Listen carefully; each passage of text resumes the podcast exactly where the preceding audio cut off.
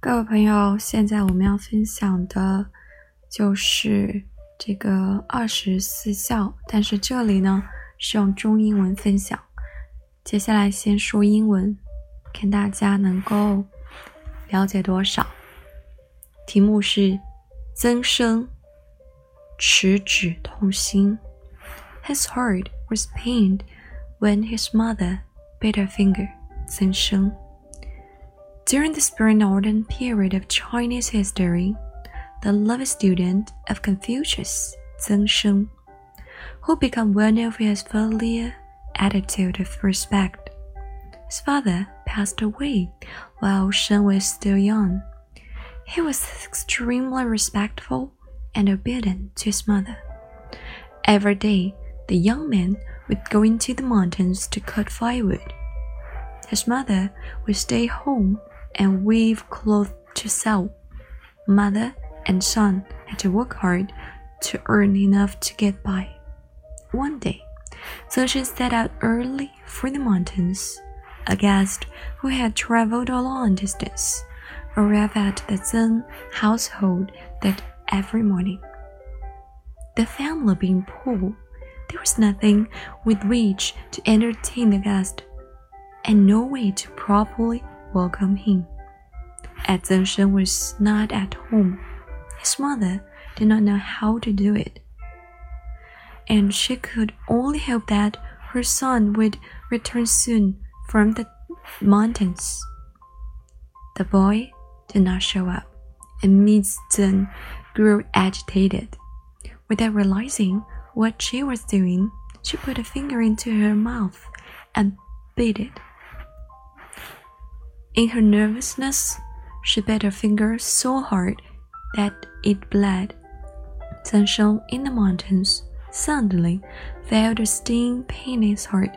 He knew there must be something amiss with his mother.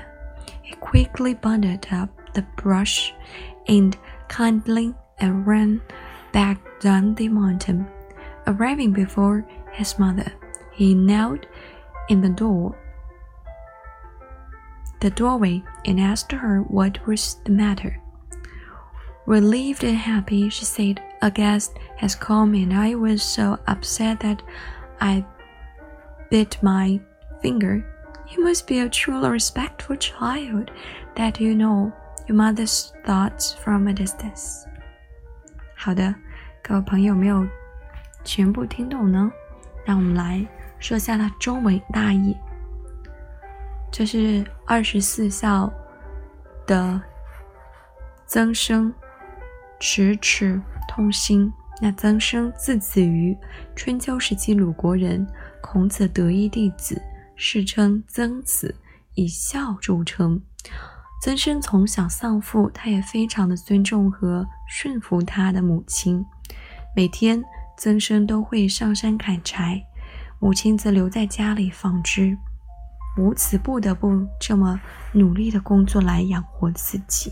一天，曾生提前上山砍柴，一个游客跋山涉水到了他家，家里特别穷，以至于他没有办法很好招待客人。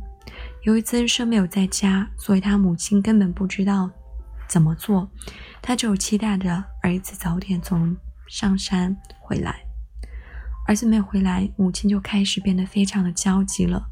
母亲不知所措，就用牙齿咬了自己的手指。因为紧张，所以手指头都被咬出血出来了。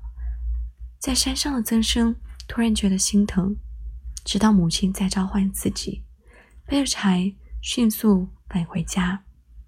跪问缘故，母亲说：“有客人突然到来，我咬手指，盼望你回来。”你是真正孝顺的孩子呀，所以你会知道母亲在远方的心。